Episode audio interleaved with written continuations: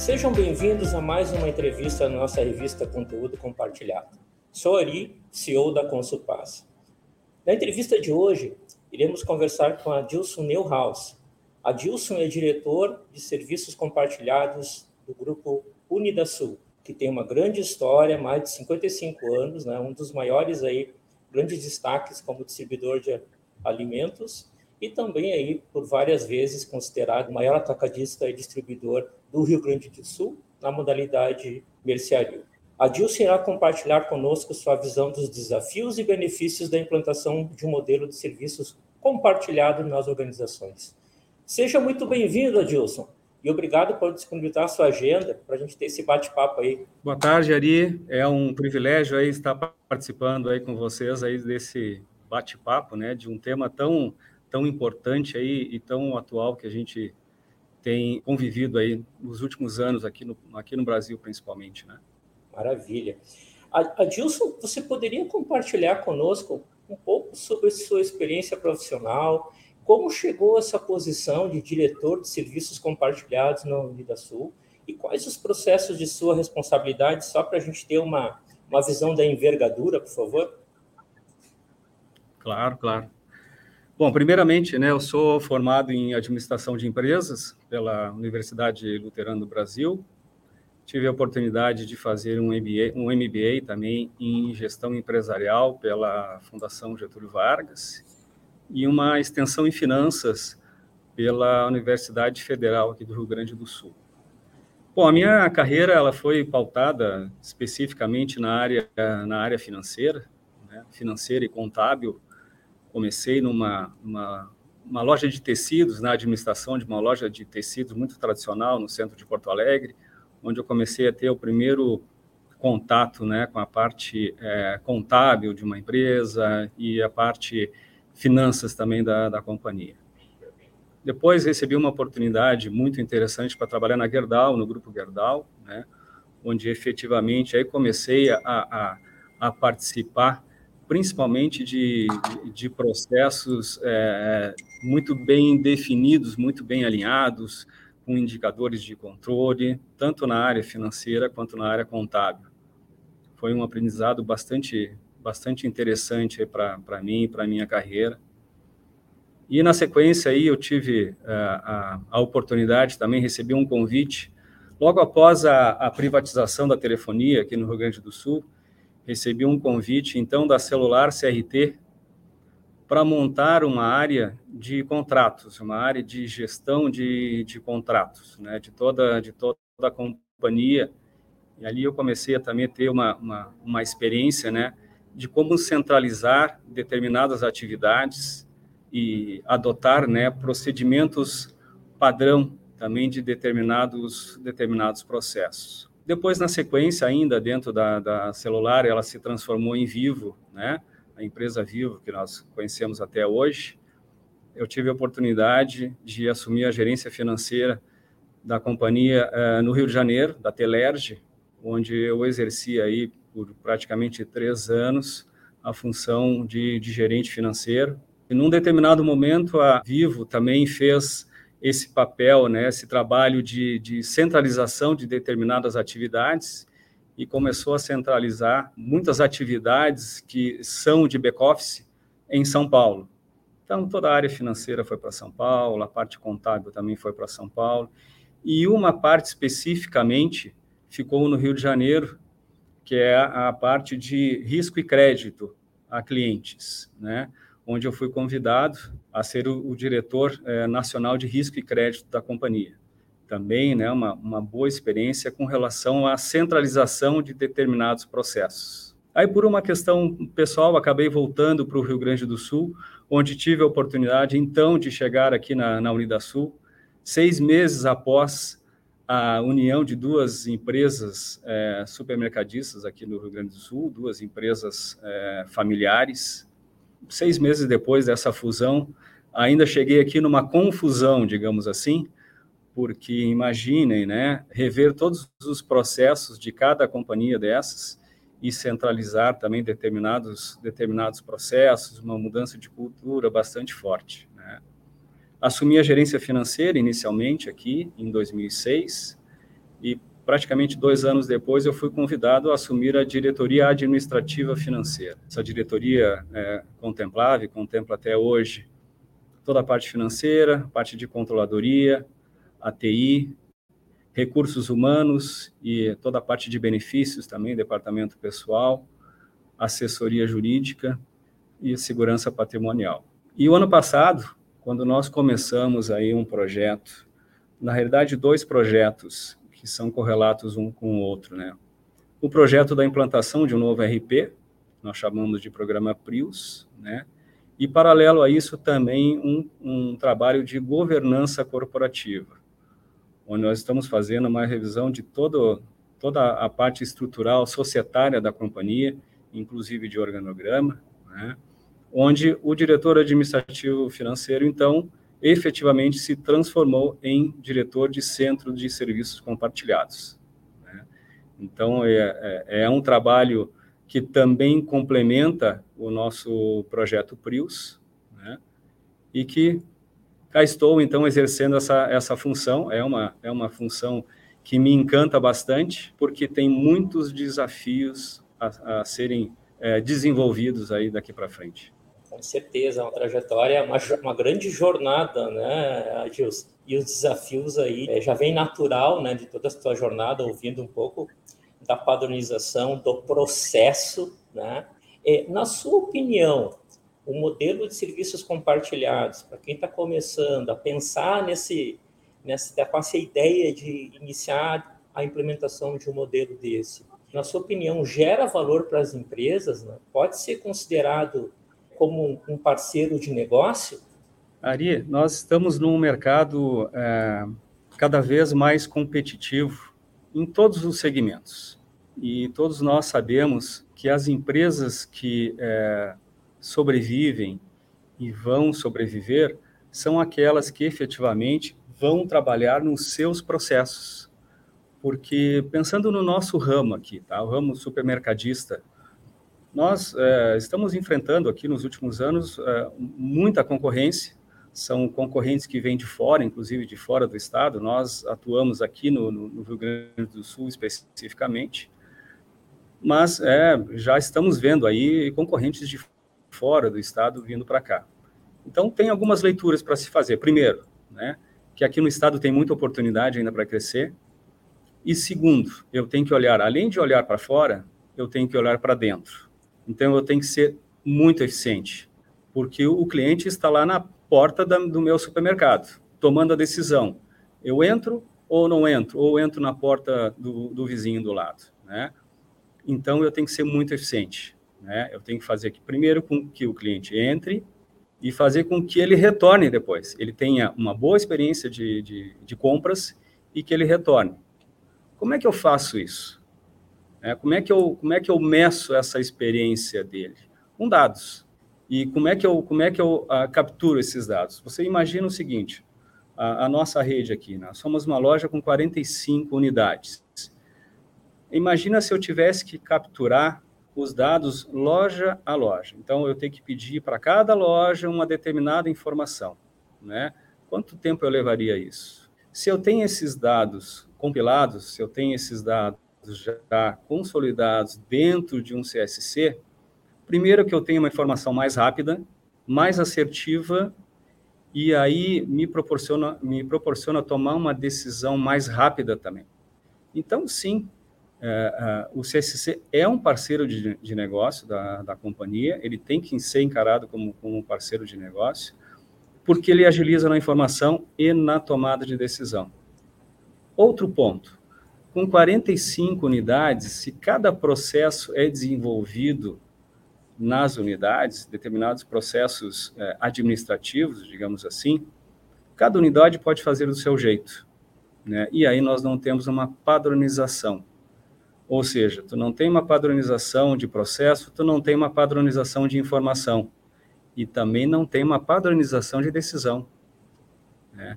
Então, isso torna, sem dúvida, o CSC estratégico e, e, e importante para toda a companhia. Né? Perfeito. A gente percebe isso em todos os clientes, né? que para o negócio pensar no business, né?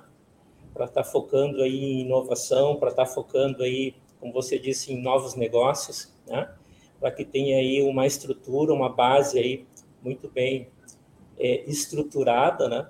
Para que dê esse apoio para as áreas de negócio pensarem em inovação. E você tendo processos devidamente desenhados, você consegue ter ganho de produtividade, você tendo informação, é o celeiro de informação, a gente sabe que dá para fazer com tanta coisa boa, com dado, né? Aproveitando esse gancho, Adilson, a gente estava comentando sobre, sobre processo, a gente sabe que existe aí três grandes pilares, processos, pessoas e tecnologia é uma condição sine qua non. Não adianta ter as melhores pessoas se não tem os processos, não adianta ter processo de pessoas se não tem tecnologia, né? É, na tua visão, é, frente aí os desafios da própria Unidasul, né? Frente aí a própria, você tinha comentado a implantação de um, de um RP robusto, que é o SAP HANA, até para dar maior sustentabilidade para o crescimento da empresa. E frente a essas iniciativas né, que você está tá trazendo aí, quais desses é, três pilares você entende que tem que ter maior atenção pelas lideranças da empresa? Olha, como tu disseste, né, os, os, três pilares são muito importantes, né, e uma empresa não sobrevive sem um deles, não tem jeito. Mas o meu entendimento é que uh, as pessoas é o mais importante desse processo. Porque, vamos, vamos falar em tecnologia, não adianta tu ter um SAP, um For-HANA, um sistema totalmente desenvolvido, totalmente automatizado, gerando dados, se não tiver pessoas treinadas, capacitadas para analisar os dados, informar os dados né, para os executivos, enfim, para os estratégicos, para tomada de decisão. Né? O sistema ele informa os dados para ti, mas quem vai trabalhar com esses dados são as pessoas. Então, é, é fundamental isso. A mesma coisa para processos, né? Não adianta tu teres ali um, um processo muito bem definido, um fluxograma bem detalhado, uma apresentação em PowerPoint, se não tiver as pessoas para executar, executar bem feito, né? Então, sim, tem que ter pessoas capacitadas, tem que ter pessoas treinadas e engajadas, principalmente engajadas né, para fazer uh, com que os processos rodem da melhor forma possível. Esse é o diferencial das empresas. É, e essa é uma dificuldade também, né, Ari? Sim. No nosso segmento, nós temos uma dificuldade bastante grande de mão de obra. Você imagina uma empresa como a nossa, né, que ela tem praticamente 8 mil funcionários em 45 locais é, diferentes, né?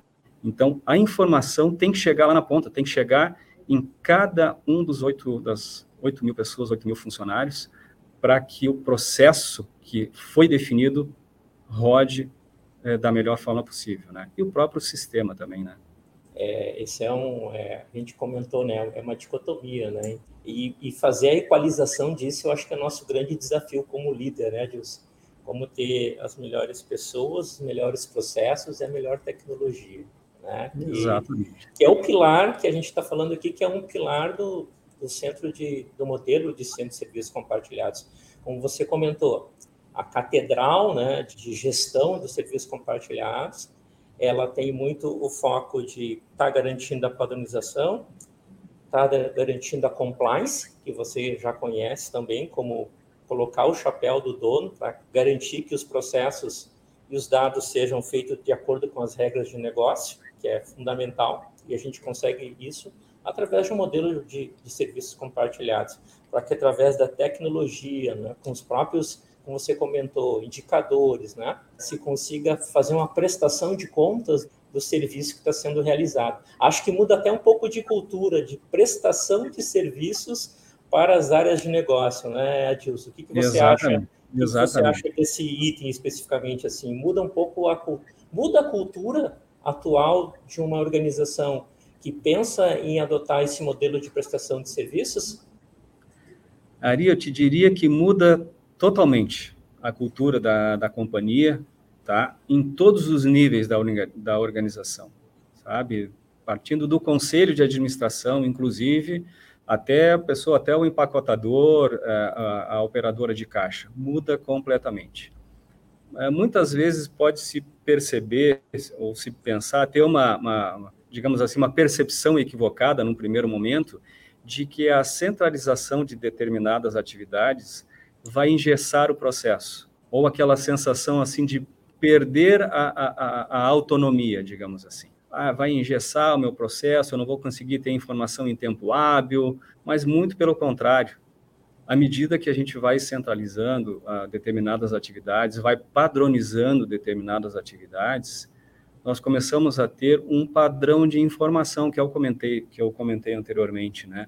Você começa a padronizar determinadas informações e é, elimina aquelas duplicidades, né? E que eu já convivi aqui, convivo em determinadas situações ainda, uhum. numa mesa de reuniões aqui com diretores, né? Um apresentar um número e o outro contestar. Poxa, não, mas esse número aqui não é, eu tenho outro número. Mas como assim? Não, é que eu tirei de fonte tal. Ah, não, mas eu retirei da outra fonte, enfim. Quando você padroniza a informação através de uma área centralizada, de um CSC, primeiro que é inquestionável. Por quê? Porque já passou por todas as etapas de, de, de compliance, de, de checagem, e aquela informação é informação verdadeira e a, dali para frente você consegue tomar uma decisão mais assertiva.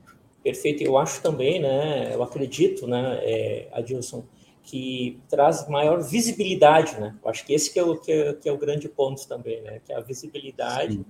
traz a visibilidade para que a gente, como você comentou, tenha o fato e o dado, não mais inferência, quanto à qualidade dos serviços, quanto à volumetria, né? Então, assim, coisas que, de certa forma, dificultam para quem não tem esse modelo implementado. Exato. Exatamente, exatamente. E quando você começa a trazer informações mais estruturadas, essa, essa percepção inicial ela começa a cair por terra, porque você começa a ter credibilidade na informação. Você é, estrutura muito bem aquela informação e não tem como contestar. E aí as pessoas começam a ter mais segurança daquilo que efetivamente está vindo de forma é, centralizada, né? Perfeito. Uh, a gente comentou que a própria Unidasul está passando por uma jornada de transformação que é a implantação de um grande ERP, né, que a gente sabe que é robusto, é, que é o SAP, né, que as grandes empresas aí têm isso até dentro do seu planejamento estratégico para garantir a sustentabilidade e estar tá aí à frente dos concorrentes, né?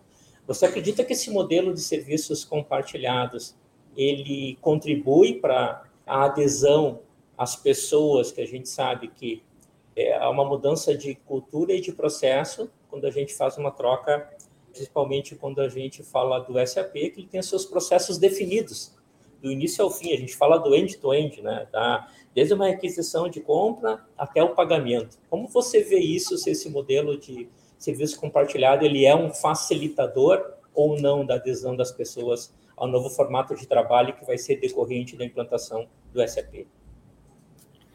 Ari, eu tenho dito aqui a todos, né, de que nós estamos passando por um processo de mudança de cultura. A mudança de sistema é a ferramenta que vai me proporcionar essa mudança de cultura.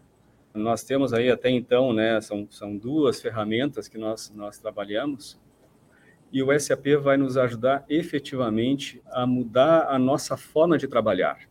É uma empresa que agora no final do ano, felizmente nós chegamos a um faturamento de 3 bilhões de reais, com, comemoramos muito aqui, né, os 3 bilhões de reais de faturamento, mas esses 3 bilhões eles têm, ele tem que ser sustentável, tem que ser sustentável através de um RP robusto, como o SAP, mas também não adianta você implantar um sistema com novas funcionalidades, com novos processos, se as pessoas não tiverem engajadas com isso.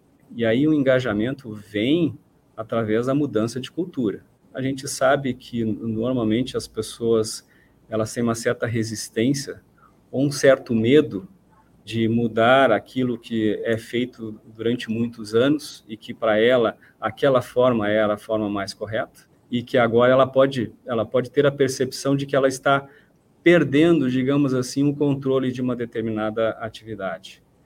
Então, por isso que eu, que eu insisto, né, nós estamos passando por um processo de mudança de cultura. Cada pessoa, né, tendo engajamento de cada um para que a gente tenha sucesso nesse, nesse processo. Por isso que eu insisto, né, pessoas para esse processo é fundamental. Pessoas engajadas, pessoas treinadas e também a comunicação ali. A, a comunicação sobre o projeto é fundamental. A comunicação tem que chegar a cada um dos 8 mil funcionários da Unidasul. Somente assim um projeto desta magnitude pode dar certo. E isso é uma, uma, uma premissa que a gente tem aqui e é muito importante. Né? E a gente trabalhando, está trabalhando muito fortemente nessa premissa de comunicação com relação ao nosso projeto.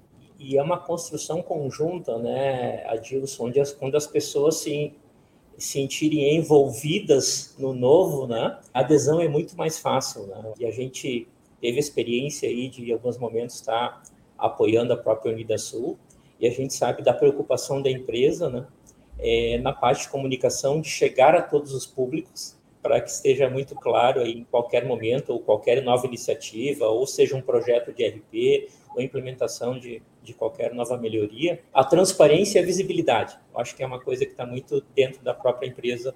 Eu posso dar isso como, como, como no próprio depoimento da Paz, tendo, tendo oportunidade de trabalhar em alguns momentos aí com a empresa. Tá? A gente sabe que no ano passado, acredito que deve, deveria ter sido o piloto, Adilson, pode me corrigir, mas teve uma implantação de uma central de cadastros dentro da, da Unidasul. É, já, inclusive, com esse modelo de acordo de nível de serviços, visibilidade, indicadores, né? Qual foi a motivação da Unidasul para essa implementação da central de cadastros e quais foram os desafios que o TIB e o próprio Adilson teve aí para poder estar tá compartilhando com a gente?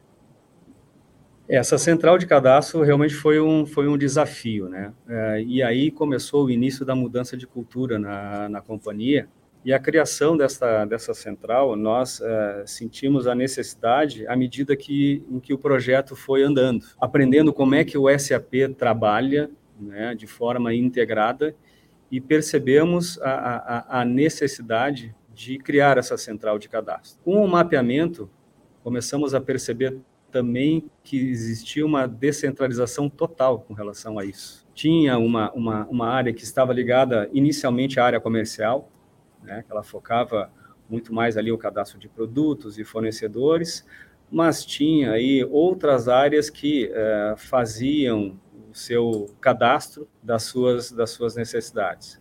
E foi aí o início de uma mudança de cultura, porque onde tudo começa numa organização, num RP como o SAP, começa no cadastro. No momento que você tiver um cadastro assertivo, a tendência do processo andar, andar de forma mais tranquila é muito maior. E aí nós, nós percebemos a importância da, da, da criação dessa central. Realmente nós tivemos aí muitas, é, muitos desafios, percebemos aí que nós tínhamos muitas divergências em termos de dados, é, mas conseguimos, conseguimos atravessar por essa etapa. Ainda tem alguns ajustes a fazer, mas nós já tivemos um grande ganho nesta centralização, mesmo que ainda a gente não tenha virado a onda 1 do, do SAP, mas já tivemos um ganho muito significativo, principalmente em padronização né, de dados, dados como um todo, né, dados de fornecedores, de, de produtos, mercadorias, clientes, enfim. Tivemos aí também alguns embates, né, em, algum, em algumas áreas, né, ah, mas agora eu estou perdendo o meu poder de cadastrar o meu fornecedor, meu cliente, enfim, né. Na realidade, é, isso a gente conseguiu reverter também esse, esse pensamento inicial. E se nota hoje que primeiro que a informação ela está mais correta, segundo que a informação ela é mais eficiente, ela é mais rápida agora se imaginava que talvez iria demorar muito para fazer um determinado cadastro de um produto, de um ou de um cliente, e que isso de fato não ocorre. E, aliás, né, nós, nós criamos é, indicadores dentro dessa central para que a gente possa é, adotar sempre o trabalho de melhoria contínua. Né? Então, alguns indicadores ali nos permite analisar como é que está o tempo de resposta, a quantidade de itens que se cadastra, qual o motivo, se houve erros e aí onde é que a gente pode corrigir os erros. Então, realmente, assim, foi um, um, um ganho bastante grande e que toda a companhia já percebeu este, este ganho desta centralização. Muito bom.